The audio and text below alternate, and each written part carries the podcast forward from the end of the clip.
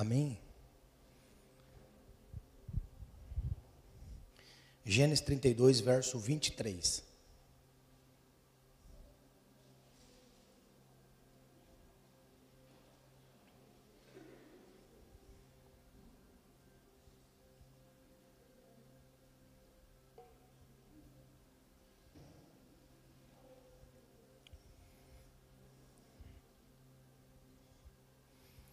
Diz assim: E tomou-os e fê-los passar o ribeiro, e fez passar tudo o que tinha. Jacó, porém, ficou só. E lutou com ele um varão, até que a alva subia. E vendo que não prevalecia contra ele, tocou a juntura da sua coxa, e se deslocou a juntura da coxa de Jacó, lutando com ele. E disse-me: Deixa-me ir, porque já a alva subiu. Porém ele disse: Não te deixarei ir se não me abençoares. E disse-lhe: Qual é o teu nome? E ele disse: Jacó. Então disse: Não se chamará mais o teu nome Jacó, mas Israel, que significa aquele que luta com Deus. Pois, o, pois como príncipe lutaste com Deus e com os homens, e prevaleceste. E Jacó lhe perguntou e disse: Dá-me, peço-te a saber o teu nome. E disse: Por que perguntas pelo meu nome? E abençoou ali.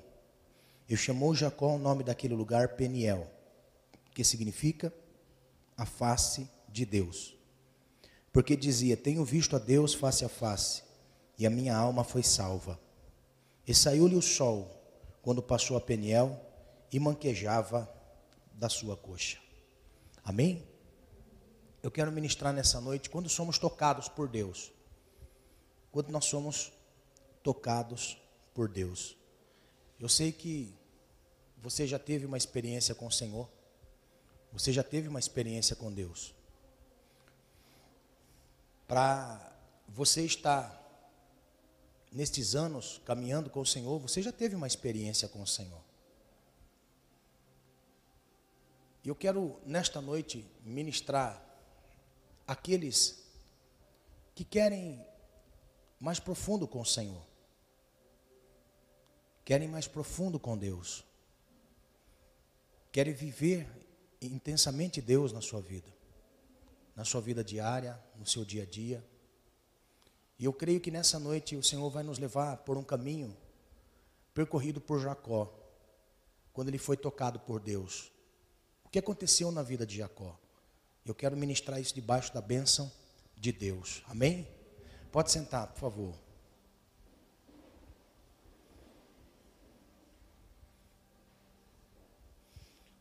Glória a Deus, eu.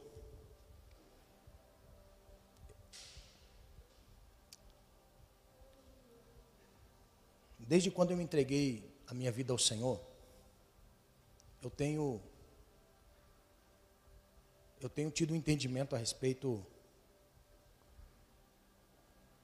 daquilo que nós somos em Deus, daquilo que nós somos no Senhor. O entendimento de servir a Deus e servir comunidade. No entanto que, se você, talvez, tem alguns irmãos que já me conhecem há muitos anos, tem pessoas que já me conhecem há muitos anos. Tem alguns que me conhecem no ministério pastoral, porque foram tocados por Deus através da palavra ministrada, ou talvez pelo cuidado do pastoreio. E todos aqueles que já me conhecem, sabem discernir qual é a mensagem que sai dos meus lábios. E de todos estes anos, de todos estes anos, eu tenho uma única mensagem. Uma única mensagem que sai dos meus lábios. Uma vida com Deus. Uma vida para servir a Deus. Se você olhar todas as mensagens, elas mudam temas, mudam personagem Mas o propósito sempre vai ser um compromisso com Deus. Sempre. Eu não tenho outra mensagem. Eu não tenho uma mensagem de autoajuda. Eu queria tanto ser um, um pregador comum. Amém? Eu queria tanto ser um pregador comum. Ou seja, pregar só o que Deus vai fazer na vida da pessoa. Mas eu não consigo. Vamos fazer a campanha, vamos, pastor, campanha. Compromisso com Deus. Não tem jeito. Então, de todas as mensagens, sempre Deus quer nos levar a um entendimento de que o passo primordial somos nós quem damos. Deus nos salva. Deus nos salva. Por quê? Porque numa predisposição você teve de ir em direção a Deus. Você foi convidado para um culto, você foi convidado por uma campanha na casa, você foi convidado por alguém que disse: Olha, vamos lá, vai ser bênção, Deus tem um propósito na sua vida, Deus vai realizar algo na sua vida. E naquela predisposição você foi. Naquela noite você foi esclarecido a respeito da salvação eterna. O que motivou você a caminhar com Deus foi propósito da salvação eterna. E é isso que a Bíblia deixa claro para nós como uma doutrina, como uma âncora da nossa fé, a salvação eterna. Isso é primordial. Salvação eterna é ter convicção da vida eterna. Este é o propósito da nossa salvação, até porque já fala salvação. Estávamos indo num perigo eminente, mas o Senhor nos salvou, o Senhor nos livrou. E ao passo que o Senhor tem nos livrado da salvação, a opção de nós permanecermos naquilo que nós conhecemos, naquilo que nós recebemos, naquele toque daquela noite, já é o suficiente para você caminhar a sua vida, a salvação, manter a sua salvação. Aí você foi discipulado, você foi ensinado, pessoas pegaram na sua mão para ensinar você, para fazer com que você entenda este propósito da salvação. Mas além da salvação, Deus, Ele tem algo a mais para nós. Porque olha só, o povo que saiu do Egito em direção à terra prometida, eles eram salvos, porém infelizes. Eles eram salvos, porém infelizes. Porque mudava a cada dia na vida deles um roteiro. Conforme a nuvem e a coluna de fogo se movia, Deus dirigia eles.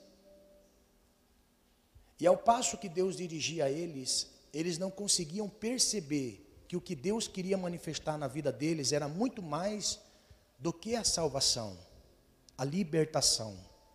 Era uma vida íntima com o Senhor. Eles não conseguiram manter um relacionamento com o Senhor, um relacionamento saudável com o Senhor. E nesse relacionamento saudável, que eles não conseguiam ter com o Senhor, porque eles começaram a ver que pela tristeza que havia no coração deles por aquilo que eles haviam deixado no Egito, esta tristeza era tamanha que Deus podia operar milagres grandiosos para mostrar para eles que Deus queria muito mais apenas que salvá-los, libertá-los, era colocar numa terra de abundância.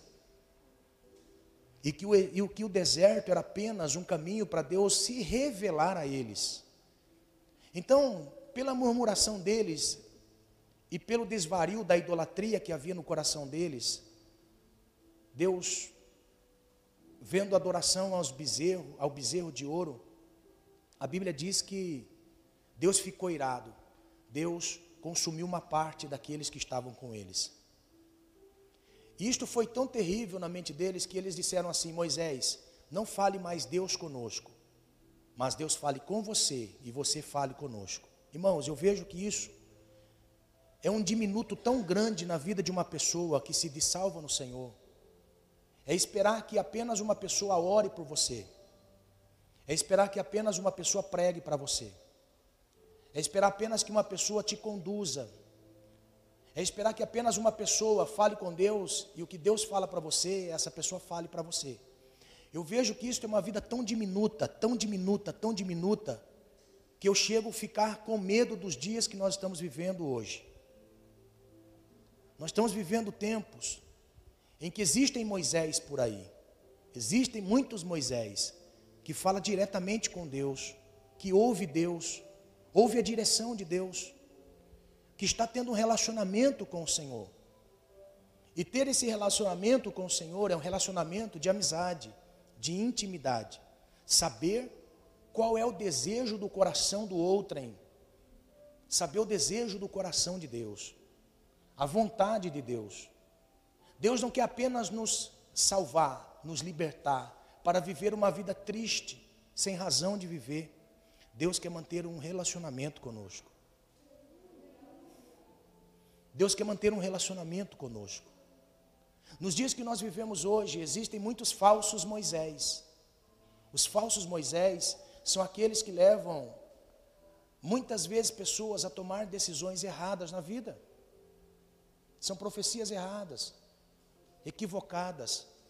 São profecias que não partem do espírito, mas vêm de uma alma para querer confortar a pessoa, mesmo vivendo em pecado.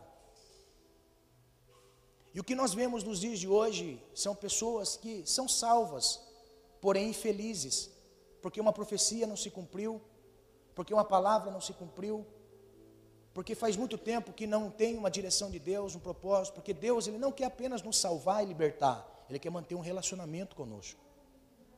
Deus quer manter um relacionamento com cada um de nós. E é por isso que muitas vezes nós vemos tantas coisas à nossa volta que nós ficamos às vezes com medo de Deus. Então é melhor ouvir pessoas do que ter um relacionamento com o Senhor. É mais fácil nós vivermos um relacionamento mais humano, vivendo a salvação, do que viver um relacionamento espiritual com o Senhor. Porque para isso nós precisamos ter um tempo para Deus. Precisamos tirar um tempo para o Senhor. Para termos um relacionamento com o Senhor. Para não termos apenas neste relacionamento, apenas como algo marcado. Marcamos um horário, falamos e vamos embora. Então, o que nós temos visto hoje, nos dias de hoje, são pessoas que são salvas, mas que precisam de uma experiência com o Senhor. Além da salvação, a salvação é algo primordial e isso eu velo por ela. Salvação é entender que uma conduta diária, uma conduta de vida, vivida no Senhor, produz em mim a salvação. Crer no Senhor. Olha só, se com a tua boca confessares Jesus Senhor, e em teu coração creres que Deus o ressuscitou dos mortos, será salvo. Ou seja, a salvação, ela vem de dentro para fora. Ela vem de uma vida pessoal, que é exalada numa manifestação diária. Numa manifestação diária. Por isso, a boca confessa o que está no coração. Então, olhando para isso, você já louvou que eu quero a presença de Deus, e eu também quero a presença de Deus. E sem a presença de Deus nós não conseguimos caminhar. A semana passada nós ouvimos uma palavra que Deus ministrou a Moisés, ou Deus, Moisés pediu a Deus e Deus ministrou a Moisés.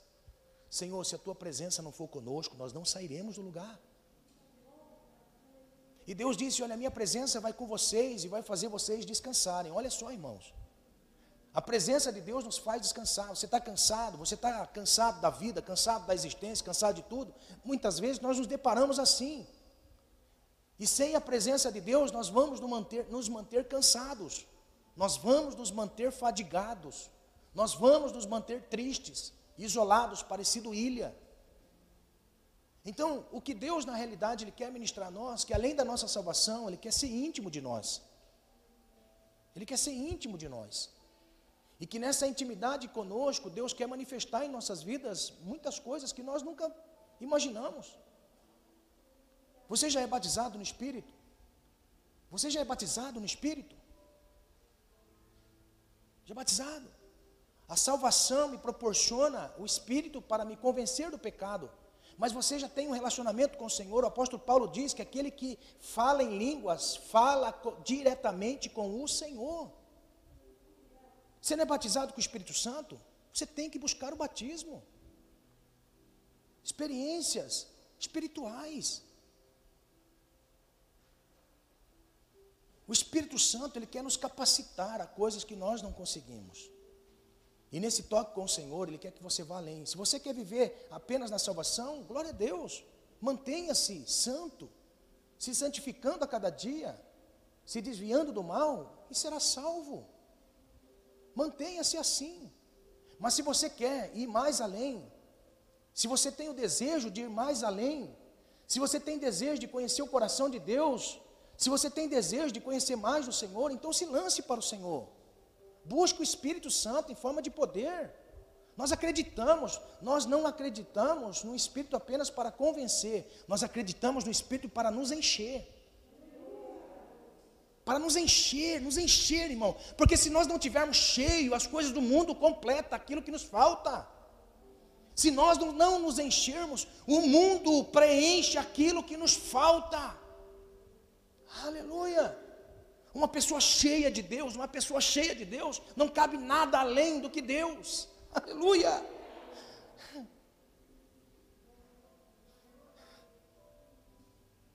Uma pessoa cheia de Deus, não cabe mais nada além de Deus. Vamos pecar? Não, porque tenho Deus. Então, nós estamos falando de um homem, Jacó. Nós estamos falando de um homem chamado Jacó o mais humano dos três ícones. Se você quer ver a grandeza de Deus revelada numa pessoa, lê a história de Abraão, consequentemente você vai seguir lendo, vai ver a história de Isaac, consequentemente você vai lendo a história de Jacó. Pastor, eu não tenho, eu não tenho é, paciência para ler. Então, por favor, todo dia à noite passa na Record Gênesis, assista. Amém? Glória a Deus. Por quê? Porque a Sabrina ela fica em casa e ela assiste Gênesis e ela está com a Bíblia do lado. Ela fala: Olha, tudo que está lá na novela também está na Bíblia. É lógico.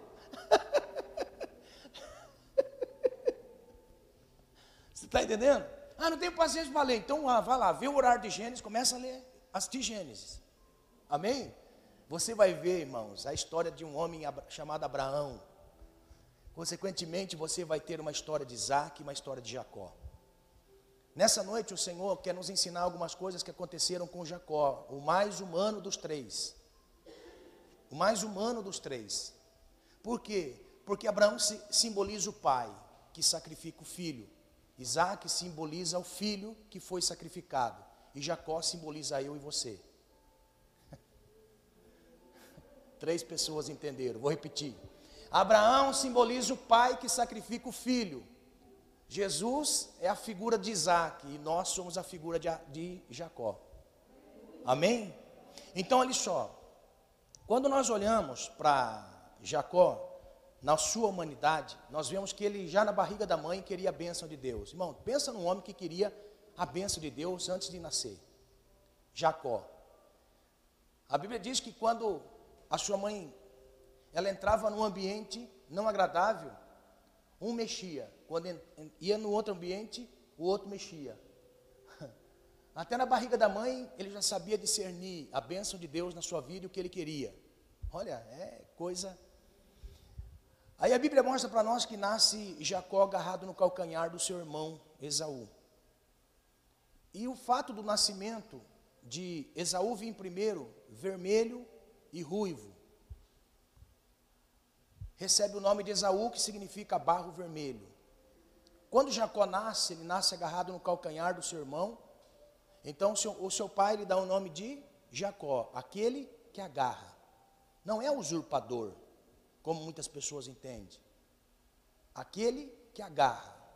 Se, nasceu agarrado no calcanhar do seu irmão. Por quê? Porque Esaú nasce primeiro, tinha a bênção da primogenitura. Nasce Jacó, porque ele também queria a bênção da primogenitura, mas Esaú nasceu primeiro. Mas ele nasce agarrado, porque ele está dizendo para seu pai: Eu quero a bênção de Deus na minha vida, meu pai. Amém? Aquele que agarra, irmãos, aquele, aquele que segura. Por isso, não abra mão daquilo que Deus quer para a sua vida, não abra mão. Não abra mão, fique na bênção. Talvez você já errou bastante, já aconteceu tantas coisas na sua vida, mas não, não deixe a bênção de Deus na sua vida. Não deixe ela ir das suas mãos. Então a Bíblia mostra que ele nasce e, com o passar do tempo, ele almeja tanto, a ponto da sua mãe é, fazer algo para lhe apoiar, para ter a bênção de Deus. Coloca, mata um carneiro, coloca a pele do carneiro no seu braço e na velhice de Isaac, Jacó aparece diante de seu pai, tentando se passar por Esaú.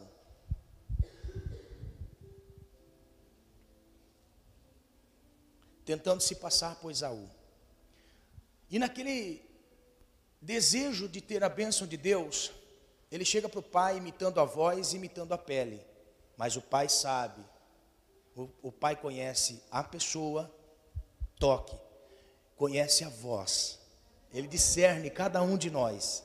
Ele discerne, ele tem discernimento de cada um de nós, quem nós somos em Deus. E a Bíblia mostra para nós que Isaac sabe que não era Esaú que estava ali, mas Jacó, mas mesmo assim abençoa com a bênção da primogenitura.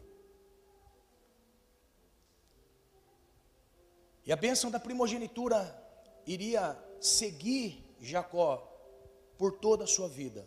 No entanto, que ele, quando acaba de receber a bênção de seu pai, o seu irmão entra desesperado, porque havia trocado o que tem valor por aquilo que tem preço. Esaú trocou a bênção por um prato de lentilha. Quem sente o erro que fez de trocar as bênçãos de Deus, sempre vai chegar atrasado e furioso. Naquele momento, ele pede a bênção do pai, mas o pai diz: a bênção foi para Jacó. Toda herança de seu pai será para Jacó.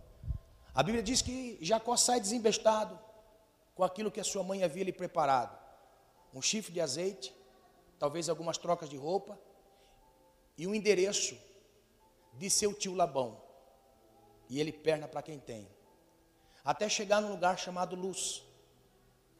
Naquele lugar, já anoitecendo, ele pega uma pedra, coloca como travesseiro, sonha. O que Deus ligou na terra, também foi ligado no céu. Naquele momento ele sonha, uma escada é posta entre a terra e o céu, anjos subiam e desciam, Deus fala através daquela revelação e diz: olhe para a esquerda, para a direita, para frente, para trás, norte sul, leste oeste, todo este campo, toda essa terra será sua por herança. Quando ele se desperta, a Bíblia diz que ele faz um voto com o Senhor, pega aquela pedra que ele tinha colocado como travesseiro, pega o chifre de azeite e derrama azeite sobre aquela pedra e diz: Esse lugar não mais se chamará Luz, mas vai se chamar Betel. Quão terrível é esse lugar, porque o Senhor estava aqui e eu não sabia. Hum. Tremendo, né? E naquele momento ali, ele, ele erege uma coluna, e naquela coluna que ele erigiu, que ele edificou através daquela pedra de experiência, irmãos, aquilo que lhe aconteceu marcou a sua vida. Marcou porque um dia teve entendimento daquilo que Deus havia prometido. Então ele caminha em cima daquilo que Deus prometeu. A Bíblia diz que ele vai para a casa de seu tio Labão, conhece seu tio, mas também conhece as filhas. Se apaixona por uma, por Raquel. A Bíblia diz assim que ele pede para seu tio: Deixa eu trabalhar para o Senhor em troca do coração de Raquel. A Bíblia diz que Labão aceita, assina o contrato, trabalha por Raquel. Sete anos, quando vai casar, Labão dá Lia. Ele vai furioso para o tio e diz: Olha, eu trabalhei por Raquel, estou apaixonado por ela, mas eu recebi Lia. Se eu tivesse lá, eu ia falar assim: olha, primeiro você tem que receber o necessário, para depois receber o supérfluo. Tudo na nossa vida é assim. Você está vivendo somente o necessário, o necessário para se vestir, o necessário para comer, o necessário né, de intimidade familiar, só o necessário.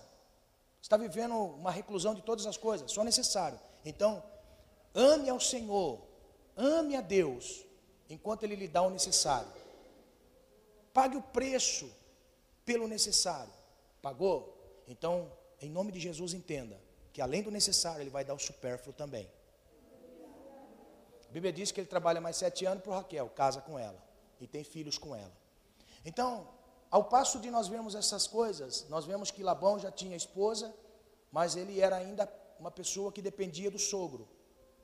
Ele trabalha mais sete anos para o sogro, em troca de quê? Em troca dos animais que nasciam do seu pastoreio. E Deus abençoou tanto ele, tanto ele, tanto ele, que ao final de 21 anos, ciclo de Deus, ao final de 21 anos, tudo na nossa vida tem ciclos, irmãos. Tudo na nossa vida tem ciclo. E nós precisamos aprender a esperar o ciclo. Não adianta você querer ficar rico no ciclo da necessidade. Não adianta. Tem pessoas que falam assim: eu vou ficar rico, vou ficar rico, trabalho para ficar rico. Não vai ficar rico. Você só vai ter problema na vida. Só vai ter enfermidade na vida. Porque é o ciclo da necessidade. É o ciclo do necessário. Deus vai lhe dar o necessário. Quando a fidelidade no Senhor, vivendo o necessário, você vai viver depois o supérfluo. Aí sim, tudo que você fizer, irmão, vai ter bênção de Deus. Porque a bênção de Deus enriquece, com ela não traz dores. Está tendo dor para ficar rico? Está tendo dor para ter dinheiro? Então calma, não vem de Deus. Aprende isso. Em nome de Jesus. Porque são ciclos. Então, 21 anos depois, Jacó está mais próspero que seu sogro. Ele chega para o seu sogro e diz assim: Olha, a nossa sociedade está indo bem, Talvez ele fale assim, bem para você, porque para mim. Eu quero ir embora para a minha terra.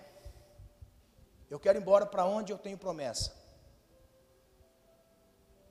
Eu vou levar minha esposa, eu vou levar meus pertences, meus filhos, e nós vamos embora.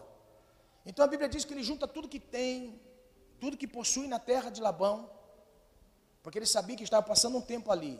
E naquela terra ele volta para a sua terra, para onde ele teve a promessa de Deus que Deus estaria com ele.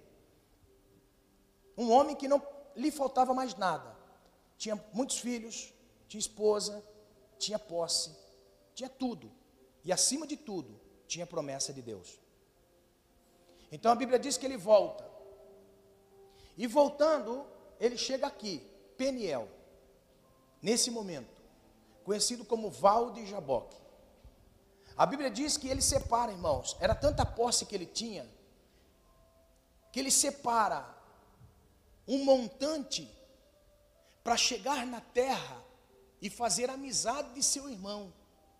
Olha só.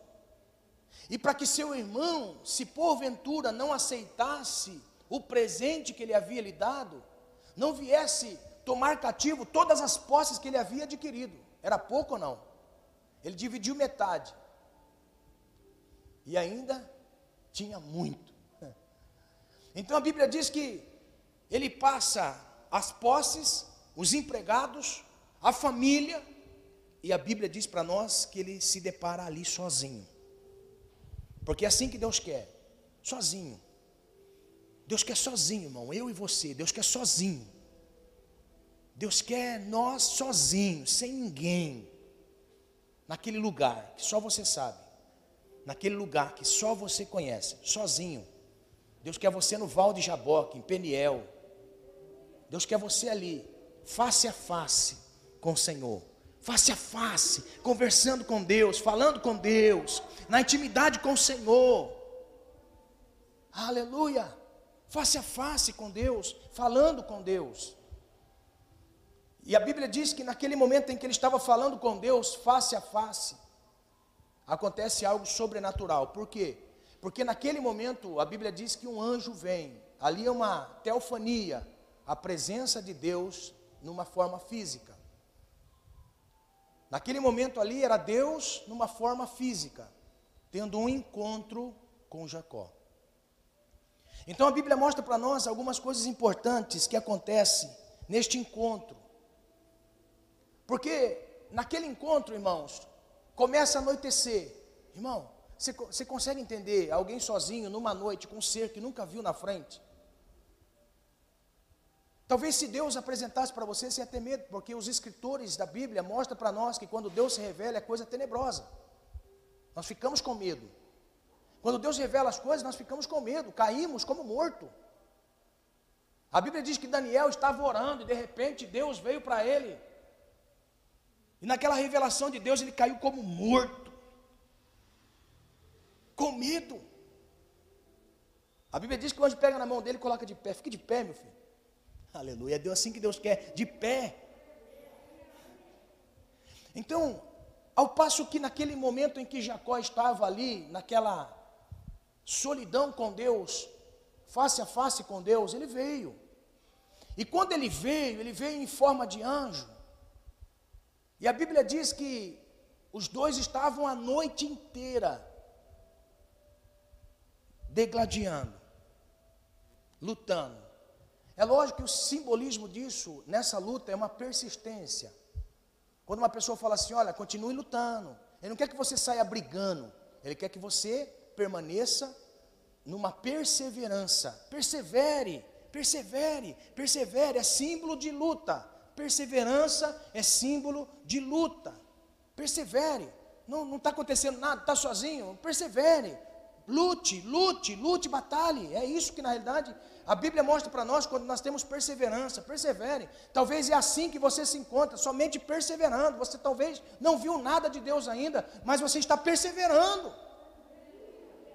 Irmão, se chega um tempo na nossa vida, eu posso dizer isso, chega um tempo na nossa vida que as coisas parecem não fazer sentido. E muitas vezes eu falei ao Senhor, Senhor, é, o que está acontecendo? Não faz sentido. Muitas coisas parecem não fazer sentido na nossa vida, vai perdendo o gosto. Vai perdendo o gosto da palavra, o gosto do louvor, o gosto da adoração, o gosto da oração, o gosto da vida. Vai perdendo o gosto.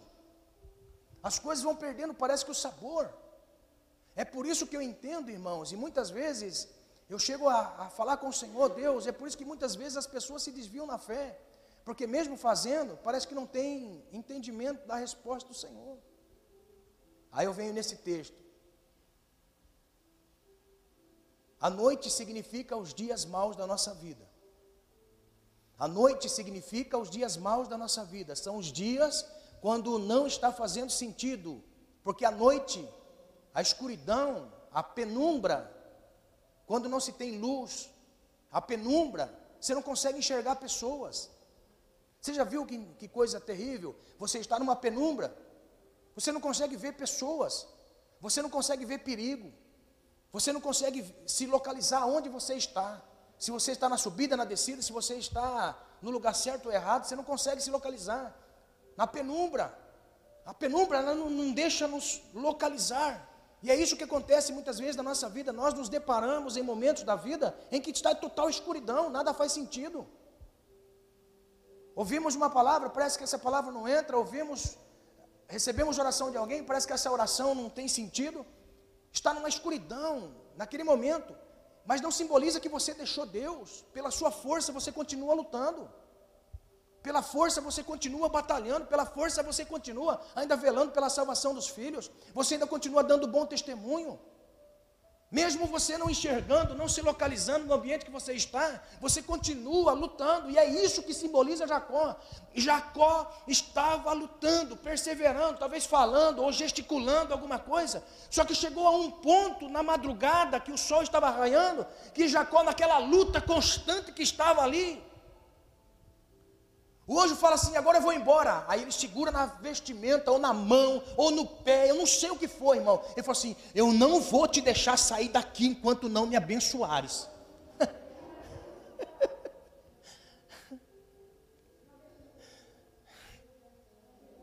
Aleluia. Eu não sei se você nessa noite está comigo igual Jacó. Eu não sei se você está comigo nesse sentido. Eu não sei se você está nesse mesmo espírito comigo. Mas eu estou entendendo que Deus está ministrando a nós nessa noite. Porque o fato de estar face a face com Deus, muitas vezes nós podemos estar falando, mas tem vezes, irmão, tem momento da nossa vida em que parece que Deus quer sair de perto de nós e não nos responder. Ele fala, não, o Senhor vai ficar aqui, eu vou estar aqui, eu quero estar com o Senhor, eu não vou te deixar. Eu não quero mais o mundo, eu não quero mais a vida não, fora do Senhor, eu quero o Senhor. Eu não vou te deixar enquanto não me abençoar. Eu vou pistar na tua presença. Aleluia. Aleluia! A Bíblia diz que logo ao amanhecer, amanhecendo que estava, o sol surgindo, Jacó agarrado no anjo, o anjo dizendo: solta-me, solta-me, solta, não vou te soltar. Naquele momento, a Bíblia mostra para nós que ele pergunta assim: qual é o seu nome? Meu nome é Jacó. Porém, a partir de hoje, teu nome não será mais Jacó, mas será Israel. Agora, olha só que interessante. Por que, que o nome dele seria Israel? Porque lutou como príncipe diante de homens e diante de Deus. Irmão, olha só. Já vou explicar isso. E a Bíblia diz que ao modo que ele trocou de nome, o anjo toca na perna de Jacó e fere Jacó, marcou Jacó. Aquela marca em Jacó era visível. Visível. Porque o texto diz que a bênção veio sobre Jacó e o anjo abençoou Jacó. E ao abençoar Jacó, o anjo O anjo vai embora e Jacó vai para sua família. As pessoas olham assim: olha lá, quem é aquele? Parece Jacó. Não, mas está mancando. Não, parece Jacó. Aí Jacó vai aproximando, mancando. Ele fala assim: está vendo aqui este sinal? Fui marcado por Deus. Aleluia. Fui marcado por Deus, porque eu estive face a face com o Senhor. Peniel, face a face. Então, irmãos, nessa noite o Senhor quer nos, nos fazer entender o que significa o toque de Deus. Primeira coisa, o toque de Deus nos dá um novo nome. Nos dá um novo nome. Quando você lembra do nome de alguém, ó, fulano, parece que quando você lembra no nome de alguém, vem uma ficha corrida. Parecida do Serasa.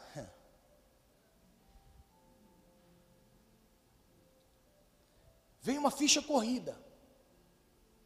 Porque o nome está carregado de DNA pessoal. Toda a característica de uma pessoa, o caráter de uma pessoa está no seu nome. Porque o nome carrega um DNA pessoal. Lembrou na pessoa, é automático. Lembrou no nome da pessoa, já lembra o caráter da pessoa. Então, naquele momento ali, quando Jacó estava face a face com Deus, o que é que o anjo disse para Jacó? Qual é o teu nome? Ou seja, qual é a carga genética que possui o teu nome? Meu nome é Jacó, aquele que agarra. Hum, aquele que agarra. Vamos puxar a sua vida aquele que agarra. Você fez de tudo para ser abençoado, mas você mentiu. Por quê? Porque você se passou por uma pessoa que você não era.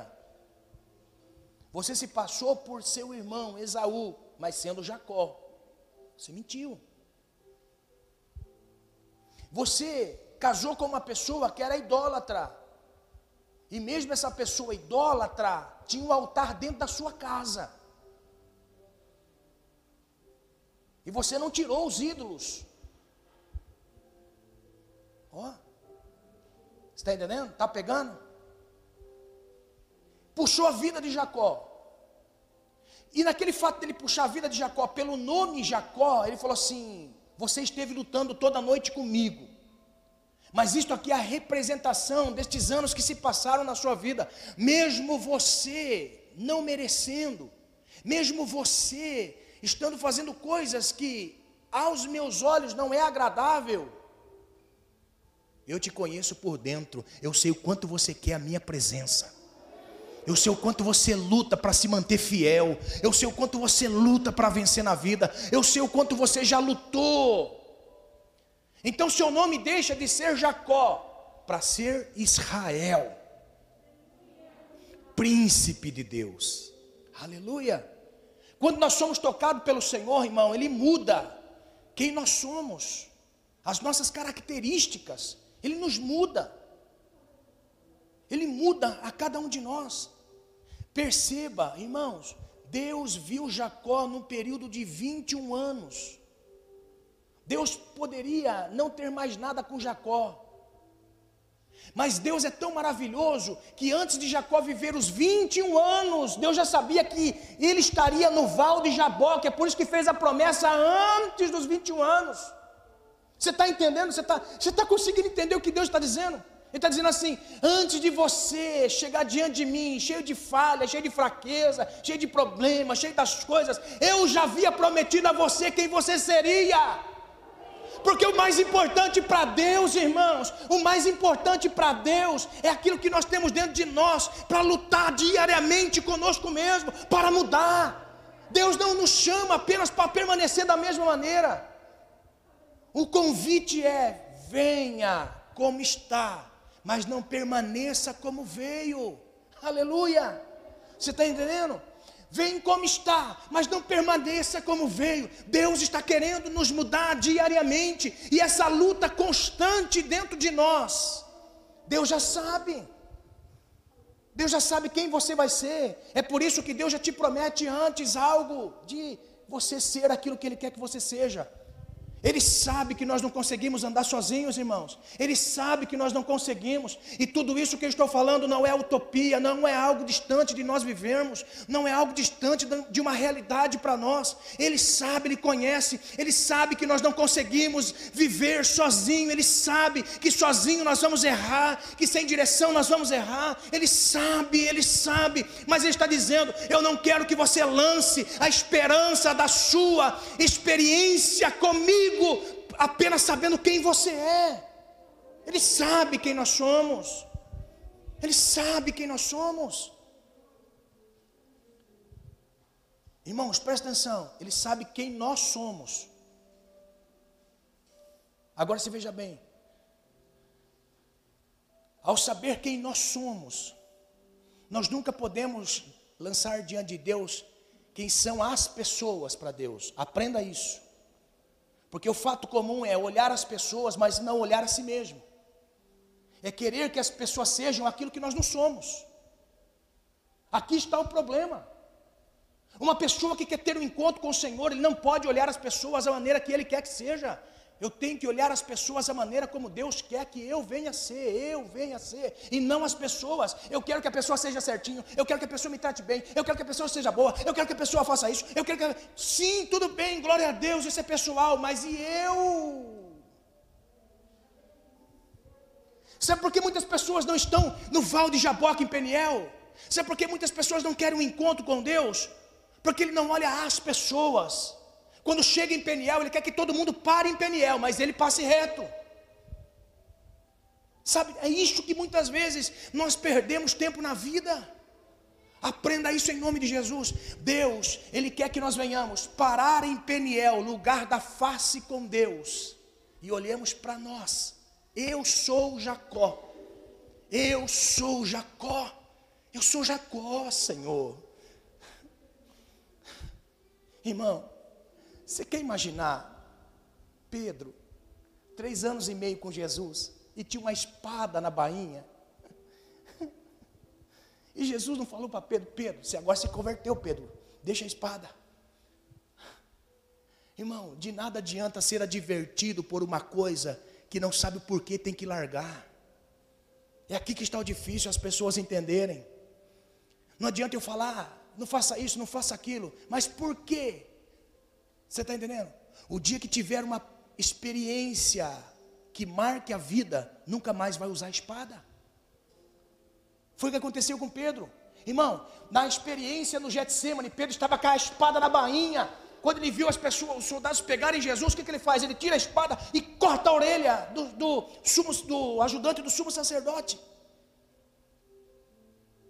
Olha, Aí Jesus olha para ele e fala assim: Pedro, eu podia orar, meu pai, ele enviaria aqui legiões de anjos. Pega a orelha. Tá. Irmão, eu posso ter a convicção que Pedro não foi mais o mesmo dia que viu a cena. Ele, ele, talvez ele pensou assim: eu, como discípulo de Jesus, machuquei alguém. Eu machuquei alguém, eu tirei sonho de alguém, Jesus me repreendeu. Jesus não me repreendeu por eu estar com a espada na bainha, mas me repreendeu por fazer mal a alguém.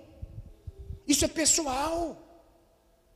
É isso que, que Deus estava dizendo para Jacó: Jacó, você está nesse ambiente lutando, eu sei quem você é, você é Jacó. Mas ele perguntou: olha que interessante, ele perguntou, porque é isso que Deus faz conosco. Deus olha para nós e sabe quem nós somos, se nós usamos de sinceridade para com Deus quem nós somos, quem nós somos, pessoal, eu pessoal. Então tudo bem, não mais será Jacó, mas Israel porque você lutou com homens e com Deus. Duas coisas interessantes, irmãos. Tem pessoas que não gostam de perseverar na fé por causa de pessoas.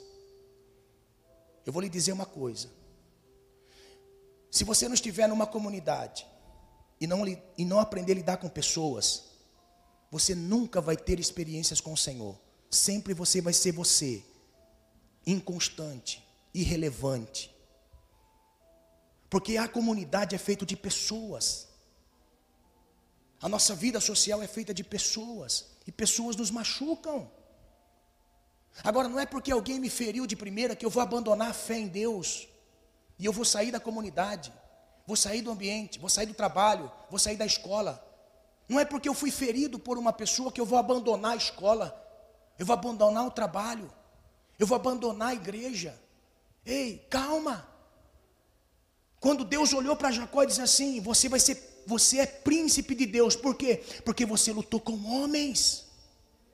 Homens tentaram te prejudicar. Homens tentaram ludibriar você. Homens tentaram passar você para trás, mas você lutou, você perseverou. Perseverança. Sabe o que é da vida? É isso que nós precisamos entender. Nós vamos lutar com pessoas. Irmão, olha, tem, tem, tem pessoas que, meu Deus, eu falo assim. Minha maior luta não é com o ímpio, irmão. Minha maior luta não é com o ímpio. A nossa maior luta não é com o ímpio. Nossa maior luta é com crente. Com crente. Com pastor que não tem ética pastoral. Com pastor que não respeita ovelha de, de rebanho. Minha maior luta é com crente, linguarudo, fofoqueiro. Você está tá conseguindo pegar? Só que para eu ser tocado por Deus, eu tenho que perseverar, lutar. Porque tem um Deus que está vendo dos céus. Tem um Deus que está vendo dos céus, tem um Deus que está observando todas as coisas. E se eu quero receber um toque do Senhor, se eu quero ser tocado por Deus, eu tenho que pelejar com homens. Pelejar com homens. Você lutou com homens e prevaleceu, e agora você lutou com Deus e prevaleceu. Aleluia! Então seu nome não vai ser mais Jacó, mas Israel. Príncipe. Irmão, ó, quando você vê Israel lá hoje, traga a memória que foi um homem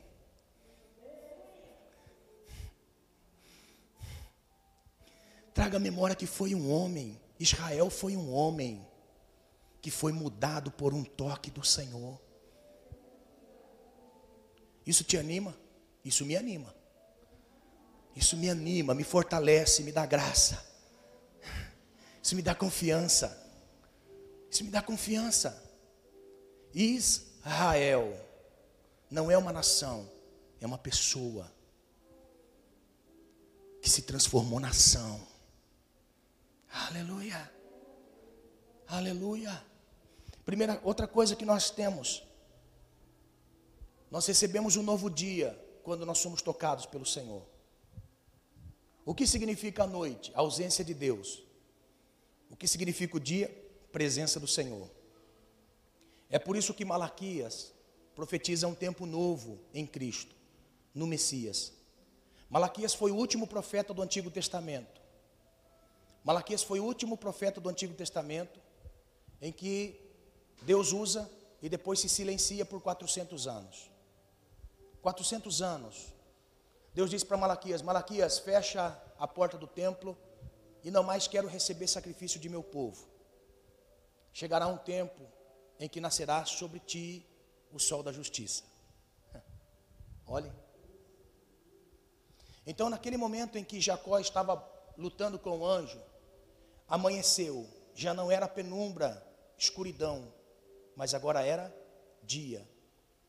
Então, aquele toque representou um novo dia. E eu quero profetizar na vida de pessoas que o um novo dia o Senhor tem para você. Nascerá sobre ti o sol da justiça. Olha só, irmãos, o que é Deus? Deus é justiça. E o que Deus prometeu para Malaquias? Que nasceria o sol da justiça. Chegará um tempo na sua vida que Deus há de fazer justiça. Deus virá com justiça.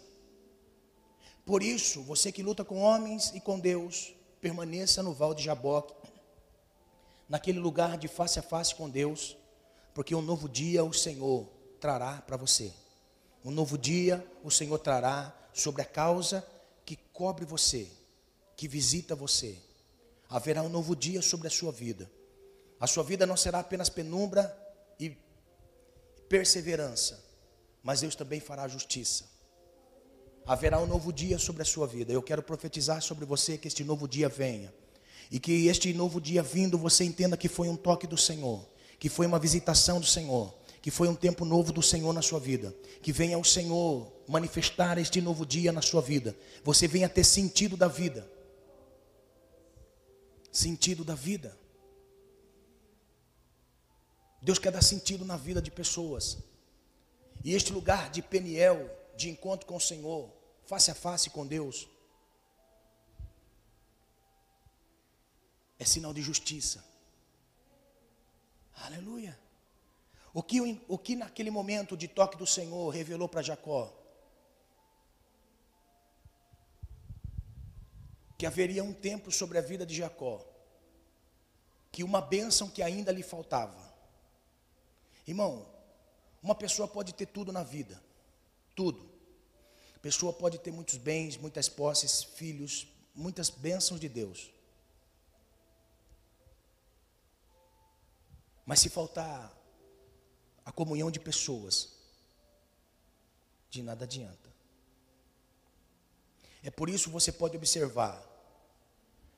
Não tem aquela frase que diz assim que o, o mundo é pequeno? Quantas pessoas falam assim? Acontece que acontece na vida da pessoa, passou um tempo, aí depois se depara vivendo um momento em que Deus fala, que a pessoa fala assim, nossa, o mundo é pequeno mesmo, não? onde você passa a reencontrar com pessoas, onde você passa a estar no mesmo ambiente com pessoas. Existem pessoas que vai se deparar com pessoas e não vai ter como você correr. Você vai ter que dizer assim: me perdoe. Ou você vai ouvir: me perdoe. Você está pegando isso? Porque a maior bênção que Jacó recebeu não foi as posses, família, as coisas. Lhe faltava uma bênção, porque esse texto, irmãos, ele, esse texto ele coloca em nós uma interrogação. Espera aí, o anjo está dizendo que abençoou Jacó e disse: Eu te abençoo. Mas o que faltava para Jacó? O que faltava para Jacó?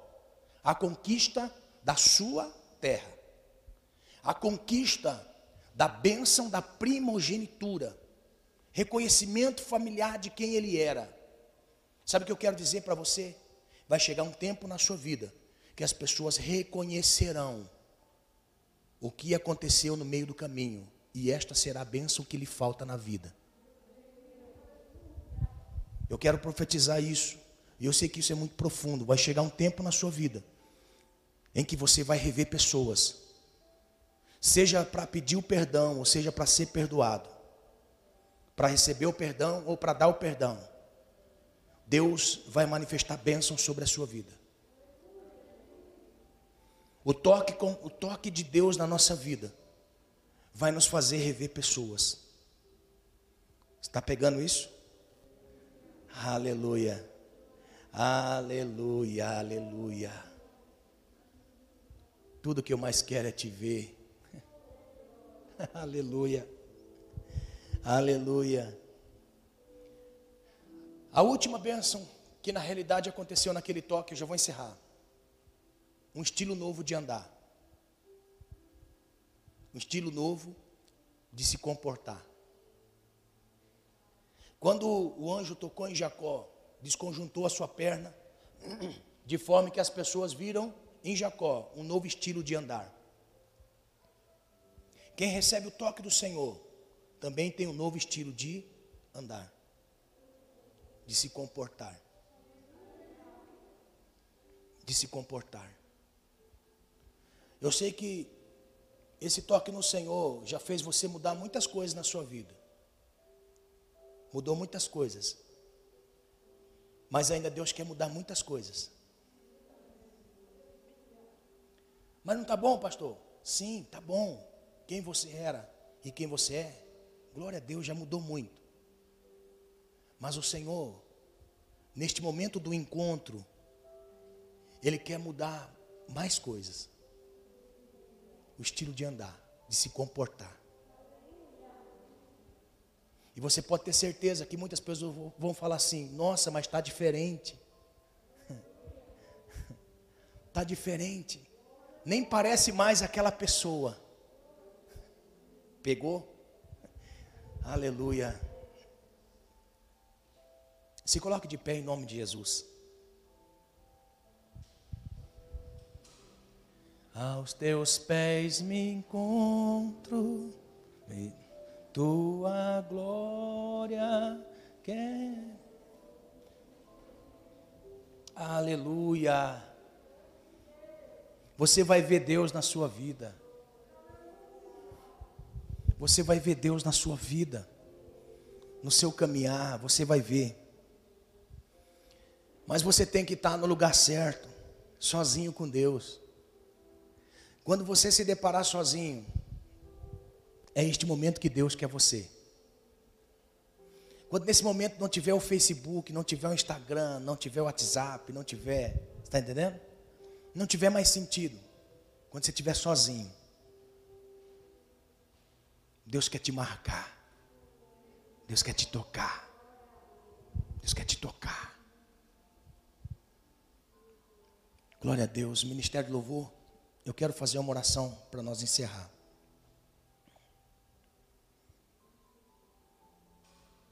O Senhor conhece os nossos corações. Ele sabe que cada um tem dentro. Quando nós olhamos para nós, a gente até pode dizer para Deus: Deus, não tem nada de bom no meu coração. Eu não sou aquilo que o Senhor espera que eu seja. E é isso que o Senhor espera de nós, irmãos.